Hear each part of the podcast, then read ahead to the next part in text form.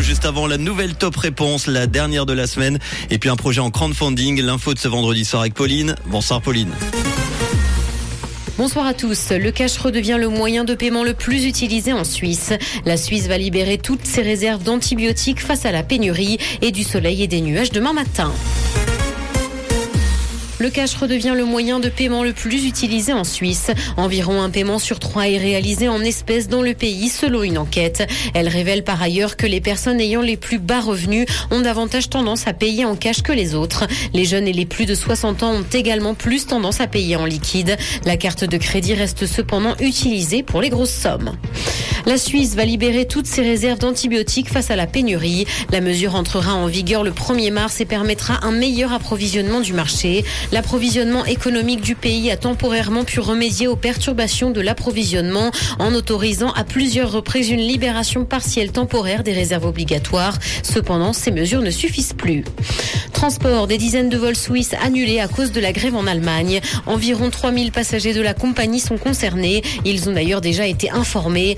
Mobilisation annoncée n'a cependant rien à voir avec la panne informatique de mercredi qui a affecté le groupe Lufthansa et paralysé les aéroports de Munich et Francfort. Au moins cinq aéroports ont par ailleurs été victimes d'attaques sur leur site internet par des pirates informatiques jeudi. Dans l'actualité internationale, au Japon, la majorité sexuelle pourrait passer de 13 à 16 ans. C'est la proposition faite par des experts missionnés par le ministère de la Justice. Et ce, dans le cadre d'une vaste réforme de la législation japonaise contre les agressions sexuelles. Des réformes pour faciliter les poursuites en cas de viol ont aussi été proposées, tout comme la criminalisation du voyeurisme. Des amendements législatifs basés sur ces propositions proposition pourrait être adoptée dans le courant de l'année.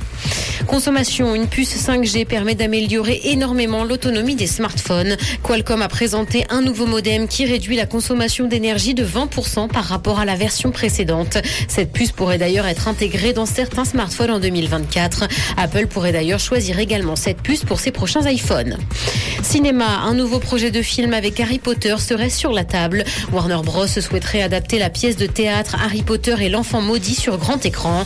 La firme espère d'ailleurs pouvoir créer deux longs métrages à partir du texte qui se déroule 19 ans après Harry Potter et les reliques de la mort. La production aimerait que les comédiens de la saga originale acceptent de reprendre leur rôle dans cette suite, ce qui semble mal parti puisque Daniel Radcliffe avait indiqué qu'il ne souhaitait plus incarner Harry Potter. Il fera beau demain matin malgré la présence de nuages dans le ciel. Côté température, le mercure affichera 3 degrés à Nyon, 4 à Lausanne ainsi que 6 à Genève. Bonne soirée à tous sur Rouge. C'était la météo, c'est Rouge.